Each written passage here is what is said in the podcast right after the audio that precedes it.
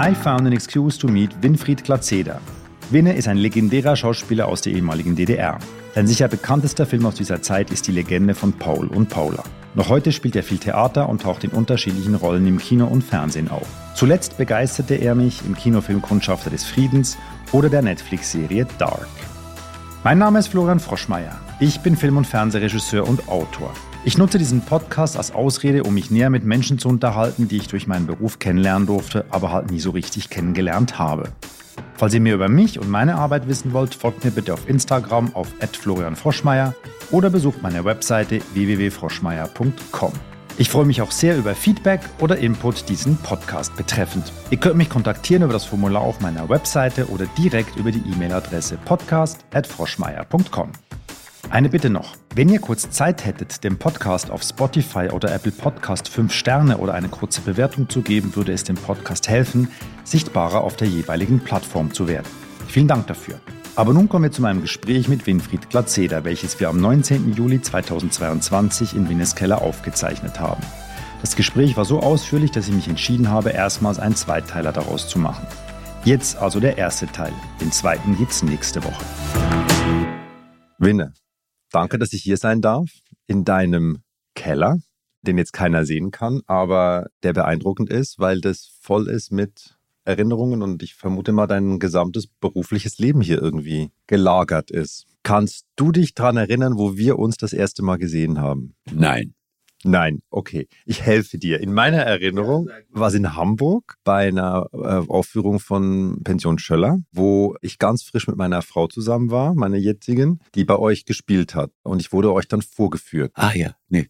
An die Situation kann ich mich nicht erinnern, aber ich weiß, dass ich mit Victoria immer viel Spaß hatte auf der Bühne und hinter der Bühne und dass wir zu einem Zeitpunkt 1991, glaube ich, in Hamburg waren und Pension Schöller gespielt haben. Und 20 Jahre später bin ich dann mit, nee, 25 Jahre später bin ich mit Victoria zusammengekommen, weil äh, das war 2009, als wir uns erstmal. Ah, 2009. Ja, genau. Und sie war so aufgeregt, mich euch vorzustellen, dass sie meinen Nachnamen nicht mehr wusste. Das ist ja gut. Sie sagte dann irgendwie, das ist Winfried Glatzeder und das ist Achim Wolf und das ist Florian und der Name war weg. Toll, ganz toll. Das zeigt, äh, das zeigt an, dass sie voller Emotionen war. Wahrscheinlich, ja, und aufgeregt. Und dass es sehr wichtig war, dass ihr, dass ihr das gut findet. Ja, ja.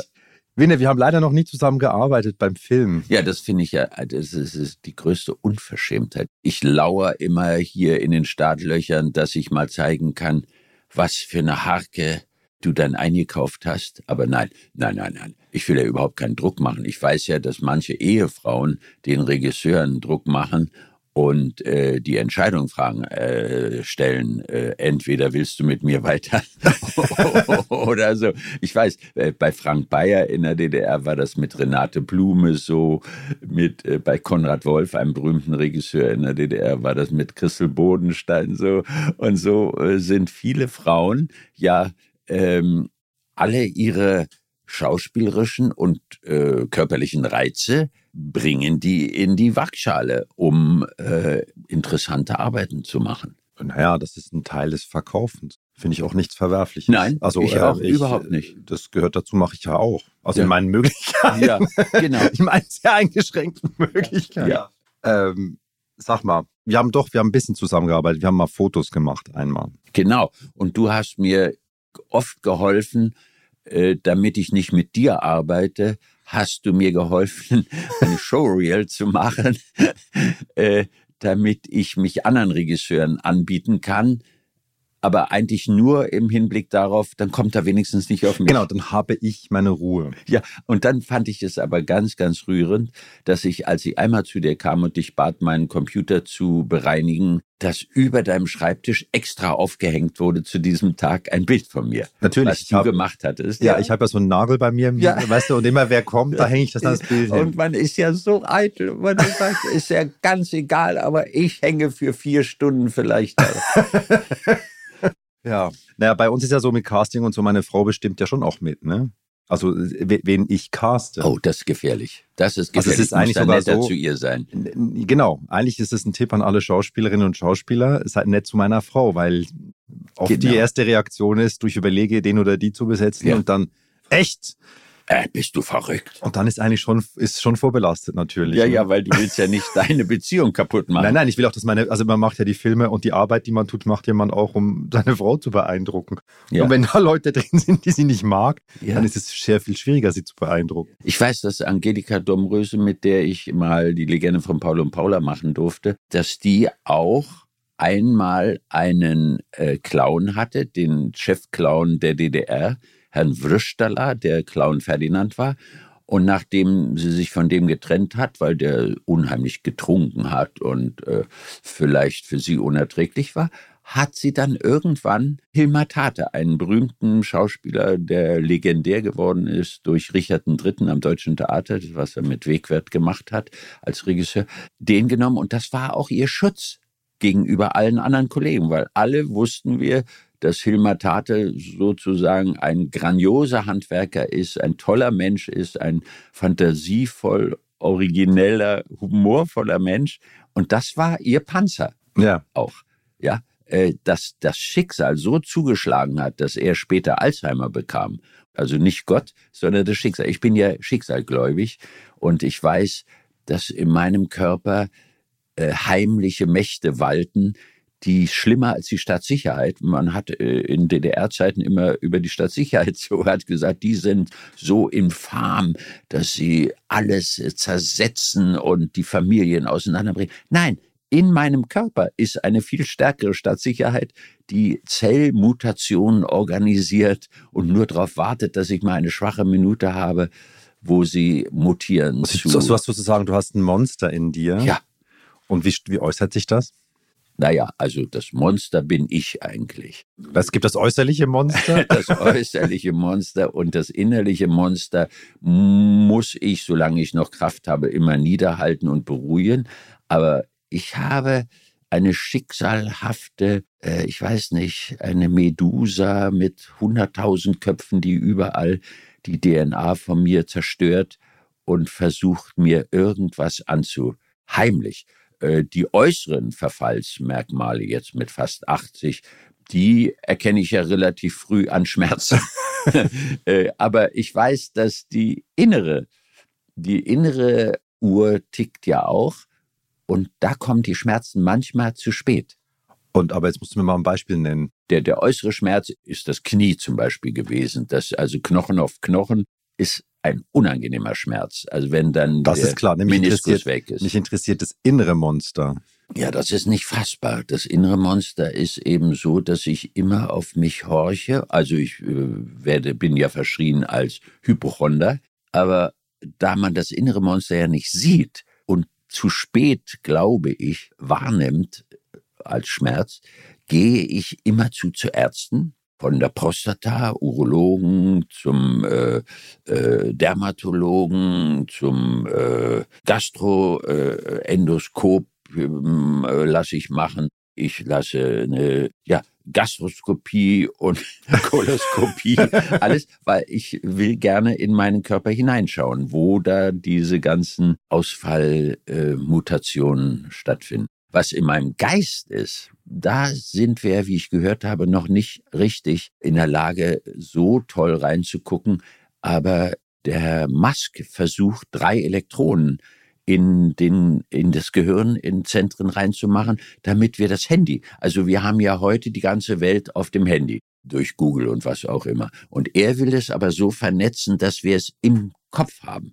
Also, dass wir Google im Kopf haben. Also, dass wir nur durch Denken, Steuern. ja, wann ist Florian Froschmeier geboren? Da muss ich jetzt erstmal googeln. Ja. Du siehst ja noch verdammt gemein jung aus. Ja. Und dann sehe ich auf einmal, dass du schon 41 bist. Ich bin schon etwas älter. Ja, okay, ich schleime, du merkst. Ich merke, eine Rolle. funktioniert. Ich fühle mich auch so ein bisschen, ein bisschen Okay, geschmeidig. okay, also das will, äh, wie heißt der Igor Musk oder I- Elon Musk. Ilion? Elion. Elion, Elion, ja. Elion, ja. Elion Musk. Der will also diese Elektronen. Aber noch sind wir ja nicht so weit und du hast ja jeden Tag jetzt mit deinem Monster zu tun. Ja, ich bin beschäftigt, also insofern. Magst du denn deine innere Stimme oder bist du mit der im Krieg? Eigentlich habe ich mich mit ihr arrangiert, weil die meisten Menschen sind ja gläubig. Ich bin auch in einer gewissen Weise gläubig, aber schicksalgläubig. Ich glaube, dass das Schicksal für mich so einen Weg äh, vorbereitet hat. Ich bin dem Schicksal sehr, sehr dankbar, dass äh, trotz minder bemittelter EQ und äh, Fähigkeit ich durch glückliche Umstände, also durch schicksalhafte Umstände, mit tollen Menschen arbeiten konnte und immer in Zeitfenstern es kam, die Arbeiten, wo das wahrgenommen wurde. Ja, so. Aber was wollte ich sagen? Ach so, ich wollte sagen, wie meine Lebensmaxime ist. Und zwar ist die, alles negativ zu sehen. Das macht Marion, meine Frau, wahnsinnig, weil das natürlich schon aus dem Bett raus stolper ich die Treppe, ich sage, na, da ist die Scheiße. So, äh, das heißt, ich sehe eine Spinne, na, das wird ja wieder wunderbar. So, aber es ist eine Quelle von Freude, weil es nicht so schlimm kommt, wie ich eigentlich annehme. Achso, du wachst jeden, also ich will, okay, also wir gehen mal durch deinen Tag. Du wachst am Morgen auf und denkst als erstes, scheiße, ich bin aufgewacht. Ja, es wird ein Scheißtag. Und dann wundere ich mich, dass der Tag manchmal, wie hier so eine Situation, ganz amüsant sein kann. ich weiß ja nicht, was noch kommt, aber wir werden sehen. Ja, wir werden sehen. Das Schicksal wird schon auf deiner Seite sein. Ja. Das heißt also, du bist ja Schauspieler und hast eine Wahnsinnskarriere hinter dir und eine lange Karriere auch vor allem hinter dir, die kontinuierlich war, was sich ja, ja alle wünschen in dem, in dem Bereich, wenn ja. man anfängt damit. Gab es einen Moment, wo du aufgewacht bist und nicht gesagt hast, was für ein Scheiß morgen, sondern aufgewacht bist und dachtest, ich will Schauspieler sein? Oder ist es ein fließender Prozess gewesen? Ich war immer schlottrig. Also ich war immer leptosom schlottig, das heißt dünn, gagsig und unansehnlich. Und da hm, ich in die Pubertät kommt, auch auf die, auf die Anteilnahme meiner Mitschülerinnen äh, Wert gelegt habe, die, die ich nicht bekam, habe ich wahrgenommen als meine Mutter, damit ich nicht so viel klaue, also mit zwölf, mit elf, fing ich an, in den Straßen von Berlins im Gemüseladen saure Gurken auf dem Fass zu klauen. Und da kam dann immer jemand und beschwerte sich bei meiner Mutter. Aber in der DDR gab es ja nichts Besonderes, äh, was man klauen konnte. Aber ich habe geklaut. Ich bin über die Gärtenzäune, habe Erdbeeren geklaut und so, weil wir arme Kirchenmäuse waren. Wir hatten gar nichts. Wenn ich einen kleinen Riegel Schokolade bekommen habe am Abend, war ich glücklich. Heute, du siehst meinen Bauch, äh, heute fresse ich eine ganze und man sieht es dir immer noch nicht an. Man sieht es mir schon an. Und du bist ja auch so gemein, dass du genau in diese äh, Sucht, äh, indem du mir zwei Schweizer Schokoladen mitgebracht hast, das darf ja gar keiner hören. Ja, das ist ja fast eine Bestechung, dass ich hier wirklich Geheimnisse von mir preisgebe. Also die Mädchen haben mich erst dann wahrgenommen, als meine Mutter wieder mal verzweifelt, als ich aus dem Zirkel junge Naturforscher herausflog, weil ich die Bisamratten nicht äh, von ihrem Kot befreien wollte, bin ich in die Theaterabteilung äh, von ihr hineingedrückt worden. Und da durfte ich eine Rolle, eine Hauptrolle in einem Stück Schneider-Hupf spielen. Ich weiß nicht, äh, ob das gut geworden ist. Jedenfalls war eine Premiere und ich habe alle meine Mädels eingeladen aus der Klasse. Und am nächsten Tag haben die mich wahrgenommen. So, das heißt also, wenn man kurz vor der Pubertät oder in der Pubertät oder nach der Pubertät ja programmiert ist, um sich zu vervielfältigen, muss man erstmal eine gewisse Ausstrahlung haben, die man, wenn man sie nicht von sich selber kriegt, durch irgendeine Rolle. So, und das heißt, äh, die, die Aneinanderreihung von meinen Rollen ist natürlich nicht nur, um die Frauen äh, platt zu legen, sondern äh, es ist natürlich eine Triebfeder eines männlichen äh, Individuums, sich zu vervielfältigen und das hat viele Schattierungen. und da hat mir dieser Beruf unheimlich geholfen, weil ich nämlich dann später mh, hm, zu blöd war, sagen wir mal, um Abitur machen zu dürfen. In der DDR war dann so die zehnte Klasse eigentlich zu Ende. Die meisten meiner männlichen äh, äh Schüler gingen nach der achten Klasse in Berufe, wurden Tischler, Maurer, Schlosser und so. Äh, meine Mutter war nicht schlecht. Die war ja Alleinerziehende, weil mein, mein Vater im, im Krieg äh, umgekommen ist, nachdem er hunderte Russen wahrscheinlich erschossen hatte, haben sie auch ihn fertig gemacht. Und Sie hat mich erzogen und dachte sich wahrscheinlich, ich muss die Grundlage wenigstens schaffen, dass er mal, wenn er studieren will, studieren kann. Und da hat sie also mich also dann zur zehnten Klasse äh, begleitet weiter und dann später im zweiten Bildungsweg habe ich Maschinenbauer, habe ich also einen Beruf gelernt und parallel dazu mein Abitur gemacht. Das war die Voraussetzung, um später studieren zu können. Und da ich auch faule Sau und es eklig fand, in der Werkhalle diese, diese Hitze im Sommer und die Kühle im Winter und diese Bohremulsion und den ganzen Dreck und die Umkleidekabinen und diese Anhäufung von stinkenden Leibern hasste, bin ich auf den Gedanken gekommen, eine Kabarettgruppe zu gründen und zu Betriebsfesten irgendwelche äh, anzüglichen Gedichte aufzusagen oder also äh, gab es ja von Tucholsky und von äh, gab es ja auch sozialistische und eigene Gedichte habe ich auch gemacht und damit haben wir die Belegschaft, wenn sie besoffen war, haben wir genau den Zeitpunkt austariert, äh, haben wir so mit drei vier Leuten haben wir das gemacht und dann am Ende dieser Ausbildung und des Abitur habe ich die Voraussetzung gehabt, ja, dass ich studieren konnte. Da habe ich mich in Babelsberg an der Filmhochschule beworben. Das war die Flucht vor der Arbeit. Die Flucht, mein Leben lang in einer Werkhalle stehen zu müssen, das war so meine Horrorvorstellung. Und raffiniert wie ich war, habe ich natürlich äh, am Deutschen Theater, was ich mit Begeisterung besucht habe, aber nur, weil ich dadurch Geld verdienen konnte, indem ich nämlich die äh, Karten, die es verbilligt für äh, Schüler gab, also das Geld eingesammelt von den Schülern und dann ins äh, Theater gegangen und mir die Karten geholt zu verbilligten Preisen und dann den Schülern gesagt, wenn hier einer von euch nicht heute Abend in diese langweilige Aufführung gehen will, King Lear zum Beispiel, dann gebt mir die Karte, ich verkaufe sie wieder, weil die Westberliner ja alle in Ostberlin ins BE, ins Deutsche Theater und so, das wusste ich ja. Und dann habe ich von sechs oder sieben Mitschülern die Karten schon als, ich weiß nicht, als zwölf, 14, 15-jähriger Kulturhauptmann war ich immer, aber deswegen war ich, weil ich Kohle verdienen konnte. Und, und dann habe ich die vor dem Theater verkauft zum dreifachen Preis und habe den Kindern den Einstand zurückgegeben, was die Eltern ihnen gegeben haben. Und das, da waren die auch noch glücklich, weil sie ihren Eltern das natürlich nicht zurückgegeben haben. Und ich hatte auch sechs DDR-Mark verdient an jeder Karte, also hatte richtig toll. Also äh, Zuneigung der Mädchen, Geld verdienen mit Kunst.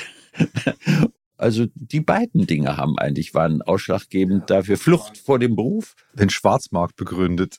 Ja, ich habe wahrscheinlich in Berlin den, den künstlerischen Schwarzmarkt begründet, ja. Und dann hast du Schauspielschule gemacht in Babelsberg. Ja, und dann war ich raffiniert genug, am Deutschen Theater einen Regieassistenten, der später Regisseur wurde, zu bitten, sich mal anzusehen, was ich vorbereitet habe. Und dann stellte sich heraus, dass er in der Schauspielschule in Berlin Dozent war. Dann wusste er natürlich genau, dass ganz fertige junge Leute gar nicht interessiert, äh, dass die Dozenten für die gar nicht Interesse haben die Unfertigen, aber wo es so durchblinkt, dass da vielleicht ein verstecktes Talent sein könnte, haben die Dozenten Interesse, die den zu entwickeln. Und so hat er mir äh, die Rollen, die ich da vorbereitet habe, unter diesem Gesichtspunkt rausgeschmissen, äh, gesagt, ja, das ist gut, das ist gut. Und ich habe auf Anhieb, habe ich die, wo andere vier oder fünf, äh, das sind ja Reisen, die die machen durch die ganze Bundesrepublik, um, um in München, in, in Essen, Volkwang und äh, Hamburg und Berlin um irgendwo sich gegen die Tausenden von Bewerber durchzusetzen. Wann das damals? Du hast dann drei Jahre, vier Jahre? Vier Jahre waren das, ja, Studium, acht Semester, ja. Das ist Theater fokussiert, oder? Ähm, also, du hast recht. Die Ausbildung war an der Filmhochschule zwar in Babelsberg, aber die Dozenten waren aus dem normalen Theaterbetrieb herausge Rissene und in die schwarze Pumpe, das war so der Braunkohlenkombinat, die 1965, da habe ich angefangen, gab es ein elftes Plenum, Politbüro der SED, weil die Regisseure, die aufmüpfig waren, aufmüpfig war, wenn man die gesellschaftlichen Widersprüche in Theaterstücken, auch ob sie historisch waren, hat anklingen lassen, das ist auch heute noch ungelöst, diese soziale Frage oder die psychologische oder der, auch der Mord ist noch in der DDR immer noch äh, kein Tabu, sondern es findet statt. Das wurde aber aus den Zeitungen, aus den Medien alles rausgehalten und da gab es ein paar Regisseure wie Fritz Marquardt und Tragelehn, die von unserem Fachrichtungsleiter wieder zurückgeholt wurden aus der Produktion. Die sollten sich nämlich in der Produktion bewähren. Äh, also zum Beispiel einem, einem berühmten Regisseur ist es passiert, dass er zehn Jahre lang vom Film entfernt wurde. Der hat es ertragen, Frank Bayer. Der, der hat einen grandiosen Film gemacht gehabt mit Manfred Krug, der hieß Spur der Steine. Der wurde verboten und danach durfte der nicht mehr arbeiten. Und warum wurde der verboten? Der Film wurde verboten, weil ein paar Dinge waren. Ein Polizist, also eine Uniform, wurde in den Dorfteich geworfen. Den haben die Bauarbeiter in den Dorf. Dann gab es einen Konflikt zwischen äh, äh, einem Brigadier, Manfred Krug, und dem Parteisekretär, der äh, sogar äh, körperlich ausgetragen wurde. Es war ihnen alles zuwider. Sie hatten Angst um sich selber, dass die Arbeiterklasse in Form äh, ja, des Proletariats auf sie stürmt und ihre Paläste stürmt, natürlich. Hat den Film in der Zeit tatsächlich, glaubst du, das Volk irgendwie beeinflussen können? Oder Kunst? Ich würde Folgendes sagen. Die Politadministration hatte Angst davor, dass dieser Funken überspringt bringt, dass die Leute sagen, ja, endlich mal ein Film, wo unsere Probleme behandelt werden. Und nicht nur ein Film mit der Ausrichtung auf den Sieg des Kommunismus. ja, weißt du, also es wurden ja immer so mit Ernst Thälmann, so in seiner Klasse oder Karl Liebknecht, wurden ja immer so, so Heldenbilder entwickelt, die in der DDR-Gesellschaft völlig unrealistisch waren, weil sie kamen ja aus, aus Klassenkämpfen äh, der 20er und 30er und 40er Jahre. Aber das haben die gerne aufbereitet und bebildert und schrecklich. Also fürchterlich, da wurden wir reingepeitscht, gedanklich, um die Filme anzusehen, wo dann konnten sie sagen, Hunderttausende haben den Film gesehen.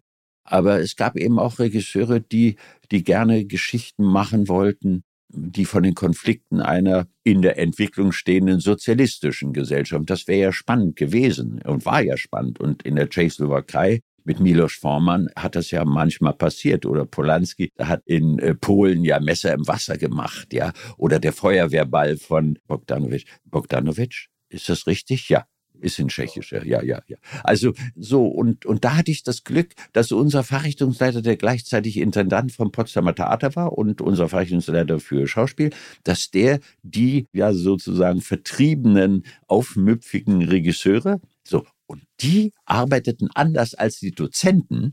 Äh, Dozenten sind manchmal in diese Lehranstalten geflüchtete mittelmäßige äh, Schauspieler oder Regisseure. Aber da waren welche in der Produktion gelandet, die gute Regisseure waren, die einen guten Blick hatten, wie Kastorf, äh, ja, der nach Anklam immer ging, nicht in die Braunkohle, aber in, in Anklam arbeitet, weil da ging es halbwegs. Da war der Fokus der Politleute nicht so streng. So, und die hatten, die hatten mehrere Dinge. Da habe ich relativ schnell gelernt, handwerklich innerhalb von sechs Wochen eine Rolle zu schaffen. Da habe ich gelernt, dass ein Prozess des Findens einer Rolle, einer Szene, eines Stücks, ein Vorgang ist, wo ich nicht nur Ja, Ja, Ja sage, sondern eigene Vorstellungen bringe und aus dem Widerspruch der unterschiedlichen Meinungen ein Ergebnis kommt. Wir waren es eigentlich äh, gewohnt, vorher bei den Dozenten immer zu machen, was die gesagt haben. Und auf einmal wurden wir herausgefordert, eigene Gedanken und so zu machen. Und das habe ich ja später, als ich die DDR verlassen habe, auch gemerkt, dass in der Bundesrepublik zwar ähnlich Theater gemacht wurde wie äh, in der DDR, weil ich da am Schillertheater war, aber die Eigenverantwortung für sich selber, für seine Rolle ist viel größer. Also da bin ich relativ schnell herausgefordert worden. Wenn man so ein Glück hatte wie Henry Hübchen, der mit Kastorf sozusagen dessen Spiegelbild war, dann ist das natürlich grandios. Ich hatte aber auch das Glück, mit Fritze Marquardt auch einen Lehrer gefunden zu haben, der die vorhandenen wenigen Fähigkeiten auf das größte Maß äh, zu begreifen, die ich hatte.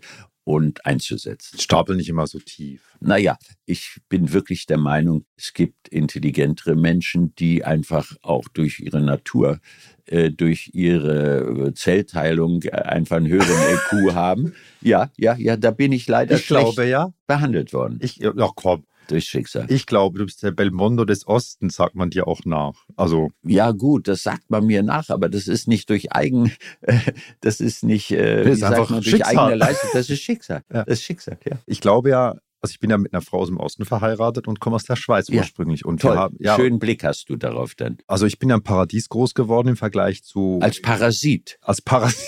Parasit. Im Paradies. Im Paradies als Parasit. Bei uns ist ja nichts passiert. Und diese ganzen Dinge, die ihr mal erzählt, die ich auch aus Victorias Kreis höre, ja. das ist für mich saugt das alles auf. Ja, weil das ist total spannend, weil da einfach ganz eine andere, ähm, ganz ein anderer Druck in der Hütte war als bei genau, uns. Es gab Reibungsflächen. Also wir genau. wussten, dass wir nicht eine dunkle Macht, sondern die war ja personifiziert die durch die SED. Genau. Also, Aber wo wir uns sehr ähnlich sind, ist, wir haben, also die Schweizer gegenüber den Deutschen haben irgendwo, das ist meine These, haben einen Minderwertigkeitskomplex. Weil gerade die Deutschschweizer, weil wir sprechen eine etwas andere Sprache, die die Deutschen nicht verstehen. Wir sind eher von unserer Struktur her ein bisschen zurückhaltend, wir sind äh, extrem höflich und fühlen, fühlen uns dann schnell irgendwie überfordert und stapeln auch immer so klein, was ich jetzt ja auch gerade mache.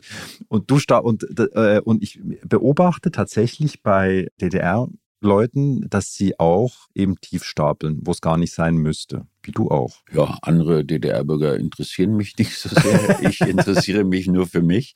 Und wenn ich mich auseinander mit meinen Dämonen und mit meinen realen äh, Möglichkeiten, dann sehe ich einfach, was die Natur, sozusagen das Sperma meines Vaters und die Eizelle meiner Mutter zustande gebracht haben. Also da ist eigentlich eine schlottrige, 1,92 Meter große äh, Leptosome, also sehr dünne Person, die jetzt einen Bauch kriegt im Alter, gemeinerweise, das ist so der innere. Auch das noch. Ja, auch das noch. Also jetzt noch ein Bauch und der ist nur zentriert auf Bauch, nicht der ganze Körper wird dick, sondern nur der Bauch, also hässlich hoch 10. Und äh, meine Frau sagt immer, das einzige Gute an mir sind meine Haare noch.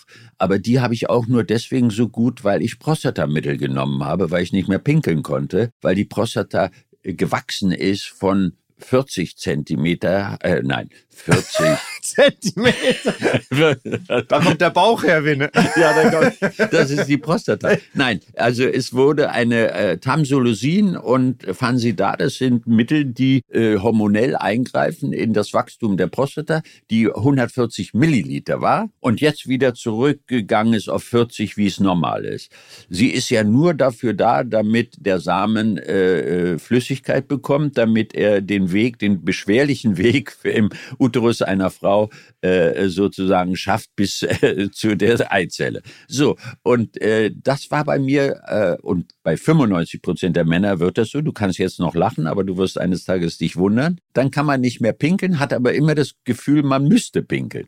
Und dann bekommt man diese Medikamente und dann ist äh, das, das Ergebnis, dass die Haare wachsen. Das habe ich schon je vielen Glatzköpfigen empfohlen die, die mich mit entsetzten Augen angesehen haben, weil ich ihnen gesagt habe, die nächste Geschichte, die dabei auch passiert ist, du bekommst eine Brust.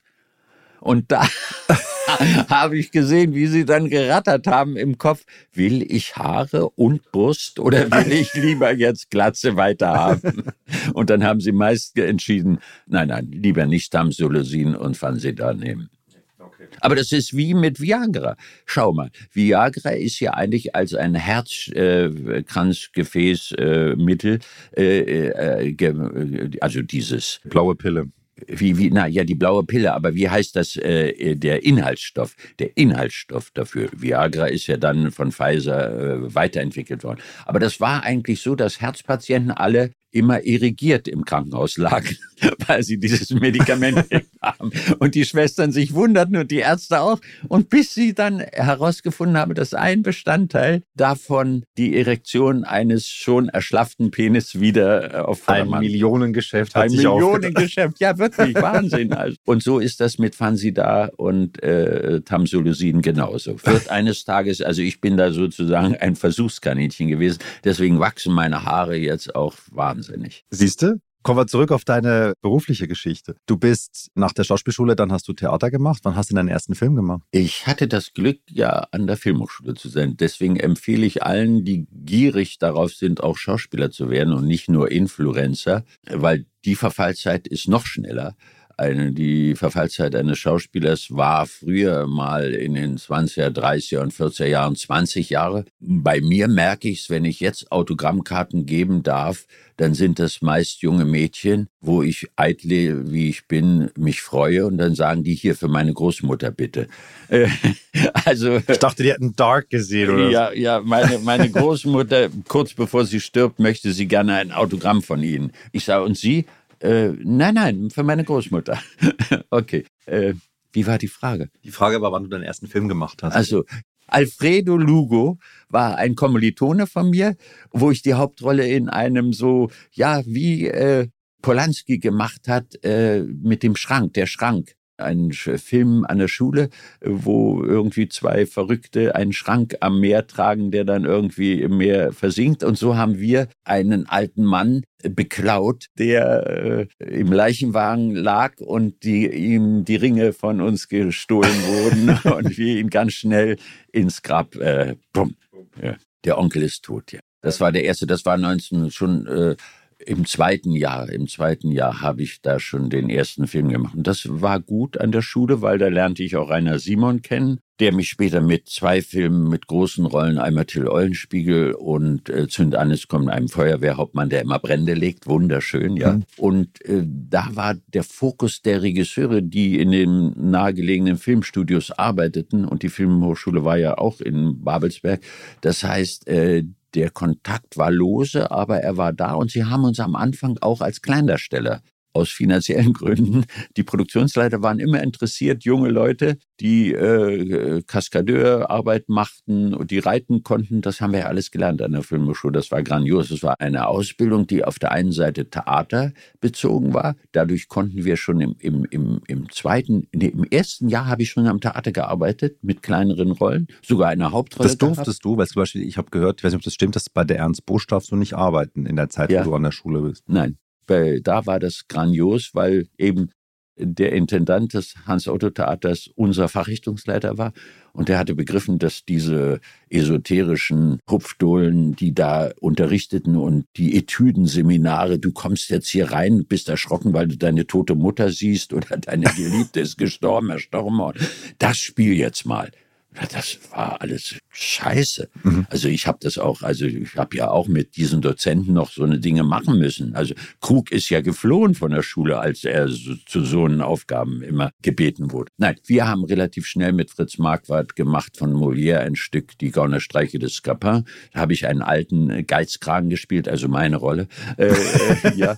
Und äh, äh, da haben, ja, also da haben wir schon Kontakt mit dem Publikum gehabt. Also da haben wir schon dieses Gefühl, was ein Schauspieler ja, wenn er das nicht hat, dann kann er eigentlich vergessen, Schauspieler zu sein. Wenn er nicht so eitel ist, dass er den Applaus oder die Aufmerksamkeit, die gespürte Aufmerksamkeit eines 200 oder 500 oder 1000 Mann in beim, beim Jedermann hatte ich das ja. Das war meine Rolle. Der Hundesohn erfährt, er hat vorher alle ausgesaugt und Geld gehortet und die Frauen und die Männer vergewaltigt und so. Und dann erfährt er, dass er in zwei Stunden tot ist. Meine Rolle, meine Rolle. Und jetzt rennt er rum und sagt, wer begleitet mich auf dem Weg in den Tod? Und keiner will mit. Selbst die beste Freundin, die er hat, die sagt, sag mal, spinnst du? Also äh, hier, wenn ich im Schloss leben darf, mit dir prima. Aber in den Tod gehen, vom oben vom Turm springen wir beide? Nee, mach's alleine. So, also da, was wollte ich sagen? Das ist der Schwachsinn im Alter. Ich bin ja fast 80 und ich verliere immer den Faden, aber das war schon früh. Das, das, das machen andere schon jünger. Ja. Achso, wann war nicht die erste Filmrolle? Das war an der Hochschule und dann die erste Filmrolle bekam ich dadurch, weil eine Dozentin, die Dramaturgie unterrichtete und Szenarien äh, schrieb mit den Regiestudenten, die kam immer zum Vorspiel und hat mich gesehen und hat ihr Mann, der Regisseur war, Siegfried Kühn, gesagt, da ist ein verrückter, langer, schlottriger. Siehst du, das ist wie Victoria das auch macht. Die gleiche Geschichte. Die Frau des Regisseurs hat gesagt, guck dir den mal an. Ach so, ja. Ja. Ja, die sagt, mach doch mal mit Winnen Post Podcast. Du bist so blöd, du, wir Genau. kennen den doch. Genau. Der macht das umsonst. Ja, und der ist viel lustiger als viele andere. Ja, toll. Ja, also äh, Regine Kühn, der bin ich sehr, sehr dankbar. Die hat ihrem Mann gesagt, der hat ein wunderbar von Herbert Otto, ein, ein Stück Zeit der Störche. Und äh, da ist so ein Bohrarbeiter, der auf den, auf den mecklenburgischen Feldern nach Erdöl bohrt, weil da bekam er viel Geld und verliebt sich in eine Lehrerin, die mit ihren Kindern da einen Klassenausflug hinmacht, die aber verheiratet ist. Und der muss er erst den Mann ausspannen und so. Und, und das ist eine sehr aufmüpfige Geschichte gewesen. So, das war die erste Rolle. Die hat Eindruck gemacht bei den Filmkritikerinnen. Es gab eine ganz gefürchtete Filmkritik, Renate Holland-Moritz in der DDR. Doppelnamen, okay. Ja, Renate Holland-Moritz, die auch mit einem Autor zusammen war, Herrn Kusche, und die war gefürchtet jede Woche einmal, weil sie eine Kinooeule, also einen Bereich in dem in dem äh, in der Zeitschrift ähm, Eulenspiegel, war das so eine Satirezeitung, und da hatte sie eine Rubrik Kinooeule und da hat sie alle Filme eigentlich fertig gemacht und scheiße gefunden. Und hier bei dem Zeit der Störche hat sie gesagt, toll, toll, der Film, ja, ja, aber der Hauptdarsteller, das ist ja endlich mal ein ruppiger, unangepasster, merkwürdig aussehender, also sie hatten dieser kaputte Nase und dünn und schlotterig, sondern sie haben das als Vorteil, also Vor Vorzug genommen, also kein proletarischer, kräftiger, wie sagt man, Vorbild. Er wird sozusagen für den Sieg des Sozialismus eine Bresche in den Sumpf äh, der Kleinbürgerlichkeit schlagen. Nein, da ist einer, der ist aufmüpfig, der macht was anderes. So. Und das hatte zur Folge, dass ich dann in ihrem geschriebenen Buch der Mann, der nach der Oma kam, eine männliche Haushilfe äh, Hilfe spielen durfte mit Babys auf dem Arm, Baby wickeln und sowas. Und das war auch außergewöhnlich für DDR-Verhältnisse eigentlich, weil das, äh, ja, das wollten sie nicht. Das ist ja nicht die richtige Rollenverteilung. Und wenn du sowas gedreht hast, ha- habt ihr dann am Set besprochen, das werden sie uns wahrscheinlich verbieten oder das wird wahrscheinlich rausgeschnitten werden müssen oder Das war, nein, zu den ersten beiden Filmen noch nicht. Also Zeit der Störche und der Mann an der das kam dann erst bei Heiner Caro, die Legende von Paul und Paula. Mhm. Ähm, Das war sozusagen auch eine Verkettung glücklicher, schicksalhafter Umstände, weil, man kann es sich erklären, weil wenn ein Film erfolgreich ist, machen Regisseure wie du, sagen, na ja, wenn der schon erfolgreich war, auch Hollywood-Regisseure machen das, vielleicht ist er bei mir ja auch erfolgreich. Mhm. Das heißt, das befördert ja meinen inhaltlichen Stoff, mein Buch, mein... das äh, hofft man immer, ja. das hofft man. Also äh, in der DDR war es so, dass der Erfolg eines Schauspielers natürlich potenziert wurde durch die vergangenen Arbeiten, wenn sie erfolgreich waren. Und bei Paul und Paula war es zum Beispiel so, die Frage war ja, habt ihr beim Drehen schon gemerkt, dass es da äh, Schnittvorschläge geben wird? Und naja, genau. es wurde gedreht unter dem Gesichtspunkt, extra was reinzumachen, was man gut zum Schluss wieder rausnehmen konnte. Also was die Geschichte nicht beschädigte. Ähm, Bei äh, die Legende von Paul und Paula war es so, dass die Regisseurin, die den Film eigentlich machen sollte und die einen halb dokumentarischen Film vorhatte zu machen, dass die bei einem Autounfall zum Glück ums Leben kam, weil sie auf dem Adlergestell sechs Wochen vor Drehbeginn, wo alles schon perfekt war, wo die Darsteller äh, gecastet waren, wo die Bauten fertig waren, wo alles fertig war. Selbst wenn sie Dokumentarfilm gab es immer noch Szenen, die man im Studio machen musste. Und jetzt bekam Heiner Caro, äh, äh, der damals schon ein renommierter Regisseur war, der auch schon Filme gemacht hat, die verboten wurden, der bekam die Aufgabe, in kürzester Zeit das Drehbuch neu zu machen mit Plenzdorf, der das Buch geschrieben. Plenzdorf ist dir ein Begriff, Mhm. selbst Schweizer. Nein, nicht. Nein. Aha, nicht. Plenzdorf war einer, der vorher Bücher geschrieben hat, die im Westen verlegt wurden und aufmüpfige äh, Geschichten waren schon. Und der hat mit ihm das Drehbuch geschrieben, war auch Drehbuchschreiber. Und dann wurde ganz schnell neu besetzt. Und da Angelika und ich an der Volksbühne mit Benno Besson durch ganz Europa gefahren sind, waren wir auch sozusagen, wir waren damals auf der Höhe der Zeit. Das war 75, Mitte der 70er Jahre. Und da war Angelika wird das Gleiche sagen. Ich besetzt und jetzt wurden hunderte Frauen gecastet. Angelika wird sagen, ich war besetzt und hunderte Männer sind an mir vorbeigegangen. So, also wer auch immer, es wurde irgendwann entschieden, Ja, die beiden, die pachten, passen zusammen, obwohl Angelika steinalt war für dieses 18-jährige Mädchen. Sie war nämlich zu dem Zeitpunkt schon 34. Und ich war zu dem Zeitpunkt 65, war ich 30. Und spieltest einen? Und spielte, ja, ich spielte den richtigen also im Alter richtig einen, einen hm, wie sagt man heute, Ministerialonkel, äh, äh, also den Referenten des Außenministers, der schon verheiratet ist mit einer hübschen Frau, das war Frau Wenzel, und schon ein Kind hatte und der sich auf einmal in die Flaschenverkäuferin Angelika Domröse, die im Supermarkt Flaschen zurücknimmt, also die Pfandflaschen. In der DDR gab es damals schon Pfandflaschen, ja. So, und äh, also jedenfalls haben wir damals gewusst, das und das geht nicht. Und zum Beispiel ging nicht, wir haben eine Liebesszene im Bett, wo Angelika alles schön mit Blumen ausgeschmückt hat. Und dann komme ich geflohen von einem Manöver. Da gab es früher in der DDR so, dass jeder in der Kampfgruppe sein musste.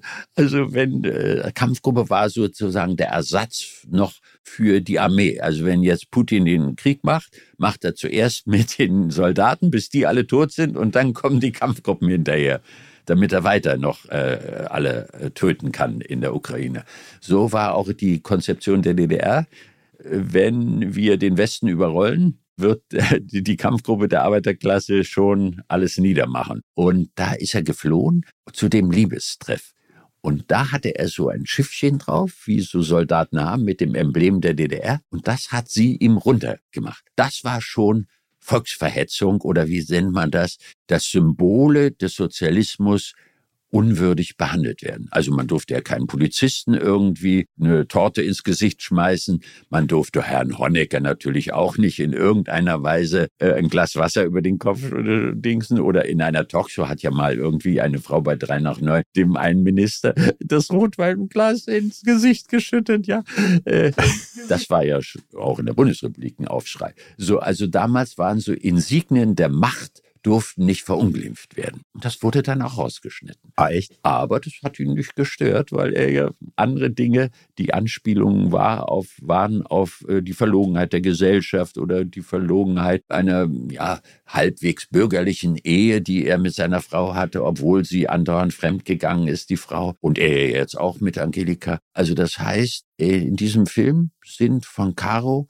dem Regisseur, und Plensdorf interessante Verwerfungen auch der zwischenmenschlichen Beziehungen aufgezeigt. Aber da habt ihr schon aktiv drüber gesprochen, das drehen wir jetzt, ja. damit wir Futter haben, dass die was rausschneiden können. Nein, nein, das war, das waren die wenigsten. Wir hatten genug damit zu tun, dass wir die Szenen so glaubwürdig wie nur möglich darstellen konnten, hat das einen ganz geringen äh, diese Arbeit war nicht äh, unsere vornehmliche Arbeit. Zum Beispiel sowas. Ähm, wir haben er, der Paul, hatte eine Wellblechgarage gemietet, wo er einen Oldtimer aufbaute wieder.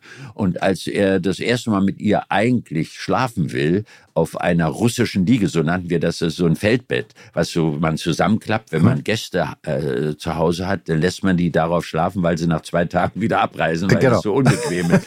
So, auf dieser Klappgeschichte, die hatte er innen neben dem Auto da stehen und da machen sie Liebe. Und das hat dem Caro immer nicht gefallen weil der sagt, das ist so, ihr, ihr macht das so süßlich, so wie Kurz Mahler, das ist so, da muss mehr Schmerz.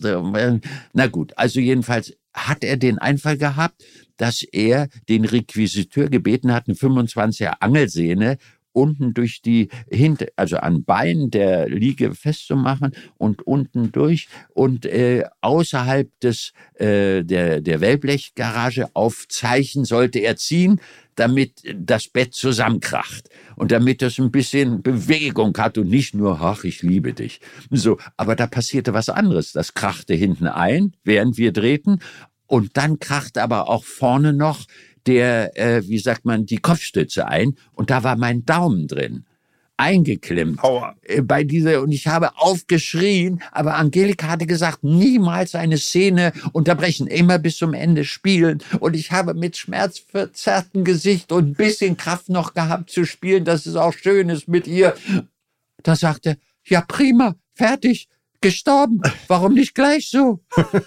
so? Warum muss ich immer erst dich körperlich malträtieren? Ja, warum muss ich erst hier Dinge einsetzen? Ja, aber das ist, das ist leider auch geschnitten. Also dieser schöne Schmerz ist nicht drin gewesen. Gibt es keine zweite Version, wo die ganzen Dinge drin sind? Hm, das weiß ich nicht. Ich weiß nicht. Ich glaube, dass die Frau von dem äh, Regisseur Caro Schnittmeisterin war und den Film auch geschnitten hat. Es gibt manchmal, kommt dann auf einmal eine Rolle wieder da, die ja. dann ja aber das weiß ich nicht. Nein. Es gab bei Spur der Steine zum Beispiel eine, eine Langfassung, die wurde dann, nachdem die DDR nicht mehr existierte, bin ich mit dem Regisseur, obwohl ich da gar nicht mitspielte, gewesen in Bagda Heide. Da ist so eine kulturbesessene Dame, die da ein Kino betreibt. Das ist im Norden von Deutschland, im Westdeutschland. Und da hat er Spur der Steine in der Langversion gezeigt.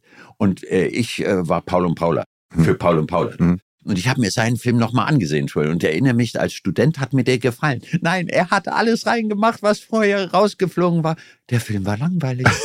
der hatte auf einmal ein ganz langes, langes, langes, ich meine, das Zeitgefühl war sowieso in den 70er Jahren ein bisschen anders als heute. Heute muss alles schnell gehen und so. Also, Aber das ist eigentlich das Tragische und das sage ich als Regisseur, ne? Diese Director's Cut Version Schrecklich. sind meistens mit wenigen, wenigen Ausnahmen sind die meistens wirklich viel zu lang. Die sind zu lang. Und die sind zu zu eitel. lang. Und wenn das Studio äh, sagt, ey, komm, da haben manche äh, Studiodirektoren schon eine Nase, äh, weil sie auch ein profaner äh, Filmzuschauer unter dem Gesichtspunkt das sehen.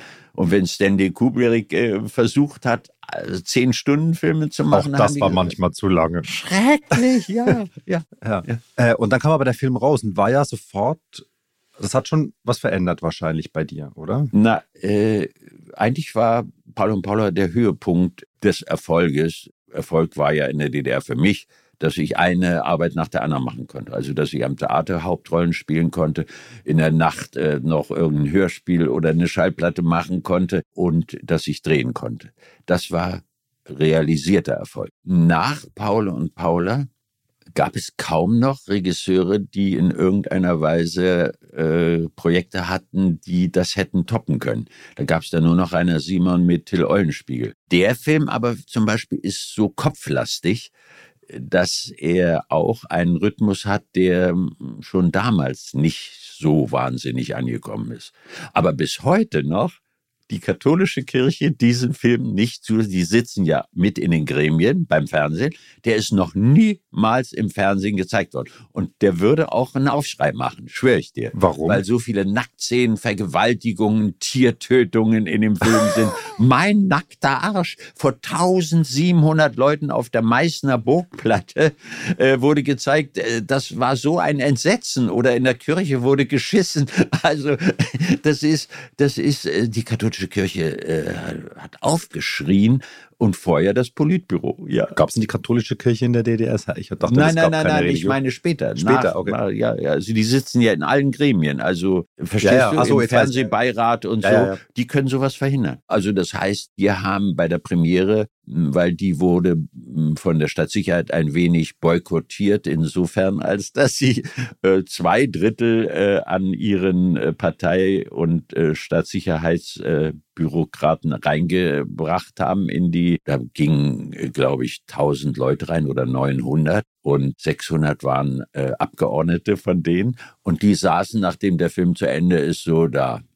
Und von hinten, die 300, äh, die die Karten gekauft hatten, da schwappte auf einmal eine Begeisterung, so dass die dann auch so ein bisschen mitklatschen. Und ich weiß noch, dass wir auf dem Weg zur Premierenfeier von dem Kino äh, in die Möwe, das war so ein Künstlerclub, dass äh, wir da sagten, er wird sicher verboten. Er wird, wenn Sie ihn so wahrnehmen, also wenn Sie ihn jetzt schon für so gefährlich halten, es gab immer Berater. Es gab Berater äh, bei Honecker und beim Politbüro, Politbüro und in der Kulturabteilung.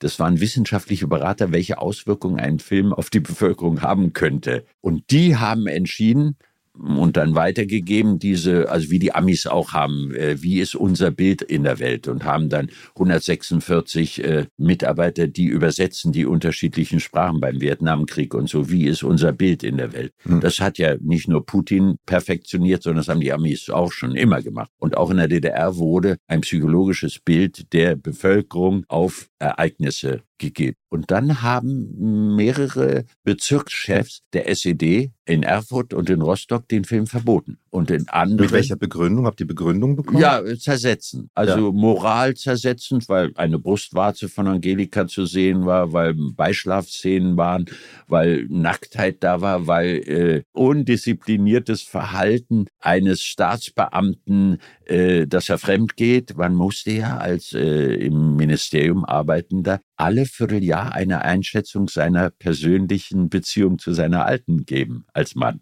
und auch als Frau, wenn sie da war, musste man Einschätzungen, wie der Stand wie das läuft ist. gerade. Ja, wie es sogar läuft. ja. Und dann gab es aber eine, äh, ein, ein, ein, wieder ein Gutachter und äh, Honecker bekam eine Privataufführung und da gibt es dann einen Schriftzug, der läuft. Das reichte. Der läuft. Dann von Honecker unterschrieben, Erich, ging an den Kulturminister und der gab dann frei. Okay. Und dann konnten die Bezirkschefs immer noch sagen, bei mir nicht.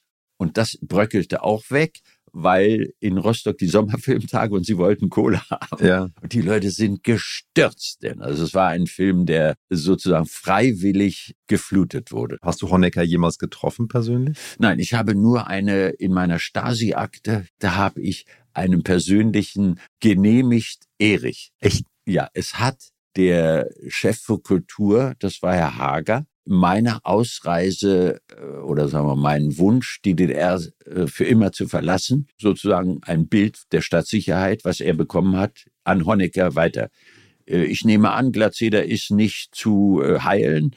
Er, äh, ja, er, er, hat ein Angebot am Schillertheater und er wird in den Fängen des Kapitalismus untergehen äh, keine, keine Hoffnung auf Heilung. Ich würde vorschlagen, sagt Herr Hager zu Honecker in dem Brief, dass wir ihn nach der äh, Premiere der beiden noch anstehenden Filme entlassen. Einverstanden, Erich. Und dann bist du rüber und hast von, von, neu angefangen. Dann, Aber das Haus, wo wir jetzt drin sind, das ist Osten, oder? Äh, hier ist ungefähr 800 Meter von der Grenze entfernt ist Osten, ja. Aber wir sind jetzt im Osten. Wir sind jetzt im Osten, ja. ja. Also du hast das Haus, wo wir jetzt das drin Haus sind, verlassen. Verlassen. Das wurde dann zur Botschaft für die österreichische Österreicher, nicht die Schweizer. Der Österreicher ist hier eingezogen danach, weil es dann in Volkseigentum überführt wurde. Das ist so die Strafmaßnahme gewesen, wenn man die DDR verlassen Durftet hat. Durftet ihr aber Sachen mitnehmen? Ja, wir durften aus Westberlin, wo Schalt Golitkowski, das war der Devisenbeschaffer, in Westberlin eine Möbelfirma gegründet hatte. Also die Ostberliner Möbelfirma durfte ich nicht nehmen, sondern ich musste mit Minus anfangen im Westen, indem ich nämlich für 4000 D-Mark aus Westberlin eine, die ihm aber gehörte. Also die gehörte der DDR, ja. Und das Geld, was du hattest oder was du verdient hattest? Alles eingezogen. Alles. Also Alles. das war mein Glück. Weißt du, das Haus hatte ich an Freunde verkauft, musste rückabgewickelt werden. Die finanziellen Geschichten habe ich alle bei der Bank gehabt, wurde Sperrkonten gemacht. Und die Wiedereinreise in die DDR auf unbestimmte Zeit verboten. So, damit war alles, alles weg. Und da die Bundesrepublik als die DDR dann aufgegeben, also als äh, da gab es dann ein Gesetz zur äh, Wiedergutmachung der Erben aus der Zeit des Faschismus, wenn jüdischen Bürgern Häuser abgenommen wurden in der Zeit des Faschismus, die dann fliehen mussten oder ins KZ kamen. Und in der DDR, wenn Bürgern, die das Land verlassen wollten, widerrechtlich der Staat es in Volkseigentum überführt war, war das eine Wiedergutmachung, wenn man das zurücknahm hatte ich Glück. Und ich hatte noch Glück, dass hier der österreichische Botschafter wohnte bis zum Schluss. Der hat mich sogar eingeladen hier, weil er sagt, ich gehe jetzt nach Bonn, weil die DDR ja keine Botschafter mehr braucht. Die ja. gibt's ja nicht mehr. Und dann wiederum Glück, dass er auch noch mit dem Vogel, mit dem Anwalt Vogel, der meine Ausreise und mir gesagt hat, sie müssen das Haus in Volkseigentum, es wird ihnen weggenommen, aber das ist der Schlüssel dafür, dass sie die DDR verlassen dürfen. Das hat er mir auch nochmal bestätigt in einem Brief. Und das brauchte man, um gegen Herrn Eichel wiederum kein Gerichtsverfahren zu machen, sondern um Herrn Eichel dazu zu bewegen, das war der Finanzminister der Bundesrepublik, der diese ganzen Regelungen dann in seiner Zeit machte. Da war dann seine Anweisung, das Haus ist zurückzugeben. Aber der Entscheid zu gehen, also ja nachdem du jetzt ja äh, irgendwie diese Wahnsinnskarriere hast ja. ne? und auch Geld hast und ein ja. Haus hast und so in der DDR. Alles ideal. Ich hatte sogar einen Vertrag bei der Filmgesellschaft. Aber was war die Entscheidung zu sagen, ich kann das und möchte das alles zurücklassen und ich glaube auch daran, dass ich, du warst dann ja auch nicht mehr 20, ne? Nein, ich war 1980, als ich den Ausreiseantrag gestellt habe, ich musste zwei Jahre warten, da war ich 35, warte mal, ja, 45, ja, also 35, 35 so alt schon, ja. schrecklich. 35 war ich da. Mit 35 nochmal von vorne anfangen, ja. Du hast schon Kinder gehabt? Ja, zwei Kinder. Ja. Zwei Kinder, eine schöne Frau, die gar nicht wollte, die eine rote Socke ist. Bis heute. ja, bis heute. Okay. Bis heute findet die immer noch Sozialismus besser als Kapitalismus, obwohl sie ganz schnell ins KDW rannte und sich das alles angesehen hat, äh, aber mit der Zeit nicht mehr.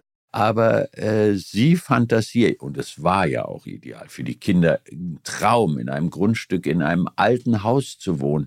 Äh, bei der DEFA einen Vertrag bei der Filmgesellschaft wie bei Paramount oder was zu haben, auf Lebenszeit. Jedes Jahr Geld, ohne einen Film zu machen. Und wenn man einen Film macht, kriegt man noch mal mehr. Aber war, was war dann, es klingt ja wie ein glückliches Leben. Ja, herrlich. Und warum geht man dann? Na, weil es schrecklich war.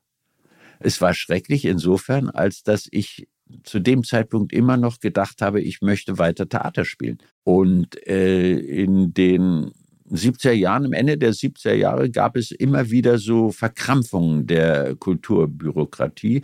Und meine Regisseure, mit denen ich gerne arbeitete, von denen ich auch viel gelernt habe, wie Fritz Marquardt, Kage und Langhoff, Benno Besson, der Schweizer Kommunist, ähm, die gingen alle weg. Die gingen alle weg. Also die wurden alle, die durften alle gehen nach Amsterdam, nach Paris, nach Barcelona. Weil die im Prinzip das System nicht unterstützt haben und eher ja, eine Gefahr waren. Die am Ende waren. Die waren am Ende, die haben auch gesehen, dass es keine Besserung gibt, dass es äh, äh, wie ein Teich der sozusagen durch ewige Sonneneinstrahlung, Sieg des Sozialismus, anfängt zu modern zu stinken, weil das Wasser verdunstet und es ist zum Schluss nur noch Schlamm und Scheiße und Matsch. Das haben die relativ ja, und äh, für sich entschieden. Und äh, ich habe entschieden, als dann am Theater äh, sozusagen Heiner Müller, der auf der ganzen Welt verlegen konnte und geliebt wurde, überall von den westlichen Medien, der machte einen Vertrag mit der Volksbühne als Hausautor und als Regisseur. Und alle seine Stücke durften, besser kann es ja einem, einem, einem Servi Brecht, der das BE oder erstmal die Volksbühne und dann das BE bekam. Heiner Müller, dessen Stücke ich ja viel gespielt habe, der sagte zu mir, Winne, du bist ja so blöd, ich mache jetzt meinen Vertrag, du hast gekündigt. Ja, sage ich, das ist ein anderer, äh, anderer, du spielst, du wirst jetzt in der nächsten Zeit hier deine ganzen Stücke mit guten Leuten äh, aufführen und dann wirst du in die Welt getragen werden und dann wirst du im Westen, in Paris, in London, überall gespielt, weil du von hier ausgehend äh, erkennt man dich, wie äh, auch Christa Wolf, die, die Star-Autorin der DDR war, die auf der ganzen Welt verlegt wurde. So, also da war ein Schauspieler anders dran. Hm, es gab keine Gastspiele mehr im westlichen Ausland. Es gab nur noch Regisseure, die das System getragen haben und bebildert haben. Also das Theater war gestorben. Dann hatte ich den Filmvertrag bei der DEFA. Da gab es auch auf einmal eine Infiltration eines Zentralkomitee-Mitgliedes, Herr Mäde, der dann Studiodirektor wurde und der nur noch Filme, die sozusagen die Gesellschaft äh, bebildert hat, machte. Also es war die, meine Arbeits, meine Möglichkeit, diesen Beruf weiterzumachen, war erschöpft. Erschöpft. Und da ich vom Schillertheater ein Angebot bekam, bin ich da hingegangen. Da habe ich aber nach einem halben Jahr wieder gekündigt, weil ich merkte, dass da mit Herrn Boy Gobert merkwürdig auch nicht inhaltlich gearbeitet wird, sondern irgendwie nach anderen Gesichtspunkten. Aber lass uns mal ganz kurz bleiben bei dem Entscheid, da wegzugehen. Ich bin ja auch weg aus meinem Land, aber ich bin ja, ich konnte ja gehen. Du konntest es selber konnte einfach, entscheiden. Ich konnte das selber entscheiden und trotzdem habe ich lange gebraucht. Also ich habe eine Zeit lang zwei Wohnungen gehabt, bin gependelt über zwei Jahre, bis ich dann entschieden habe, wo ich jetzt sein möchte. Also ich hatte das so die feige Variante und ich konnte mir da richtig Zeit lassen. Das ist ja richtig eine Entscheidung zu sagen, eben, ich lasse alles zurück. Ich lasse mein Haus zurück, ich lasse mein Geld zurück, ich, ich nehme meine, kann meine Family mitnehmen, meine Freunde lasse ich zurück, meine Leute, mit denen ich 15 Jahre lang gearbeitet habe. Ja. Das lässt du alles zurück. Ja. Weil ich auch ideologisch verbrämt war. äh, weil ich durch diese Regisseure am, an der Volksbühne und durch die Regisseure, mit denen ich Film, erfolgreiche Filme gemacht habe, mir immer eingebläut wurde, du musst nur das machen, wozu du wirklich gedanklich und äh, künstlerisch äh, verantwortungsvoll arbeiten kannst. Und das, das hatte ich nicht mehr. Ich habe dann gelernt, erst als ich aus der DDR wegging, dass es irgendwann darum geht, seinen Beruf handwerklich so gut zu machen und dass die Welt kennenzulernen auch eine Herausforderung ist, mit einem Film mit Istvan Sabo, einem Oscar-Preisträger, auf Bali zu drehen und die Hauptrolle zu spielen. Boah, Wahnsinn. Der Film war scheiße, aber ist egal. Das Erlebnis ist das, was. Das Erlebnis ist das, was genau. zählt. Ich hatte früher in der DDR das Erlebnis in den Stücken, also in den sechs Wochen probieren, da war Abenteuer, richtig Abenteuer. Das findet auf der ganzen Welt statt. In mhm. Paris, in London, in New York. Sechs Wochen probieren und dann spielen. Das ist ein Abenteuer. Aber die Welt zu entdecken und dann noch Geld dafür zu bekommen und dann noch mit interessanten Regisseuren. Ich bin ja mit, mit, mit, mit Regisseuren wirklich durch alle Kontinente gehabt und habe so viele Eindrücke, so viele Gerüche, so viele äh, Schmerzen auch und so viel Heimweh und so. Aber es war abenteuerlich. Das war der erste Teil von meinem Gespräch mit Winfried Glatzeder. Den zweiten gibt's nächste Woche. Jetzt wäre ein guter Moment, den Podcast zu abonnieren, damit du keine der zukünftigen Folgen verpasst. Ich freue mich natürlich auch über eine positive Bewertung auf Apple Podcast oder Spotify, weil das auch hilft, den Podcast für andere sichtbarer zu machen. Falls du Feedback oder Input hast, freue ich mich, wenn du Kontakt aufnimmst. Du kannst mich entweder über das Kontaktformular auf meiner Webseite www.froschmeier.com oder direkt über die E-Mail-Adresse podcast.froschmeier.com erreichen. Wir hören uns spätestens in der nächsten Episode. I Found an Excuse to Meet, ein Podcast produziert von der FF Entertainment GmbH in Berlin. Autor und Schnitt Florian Froschmeier. Mehr Informationen auf www.froschmeier.com/podcast. Alle Rechte vorbehalten.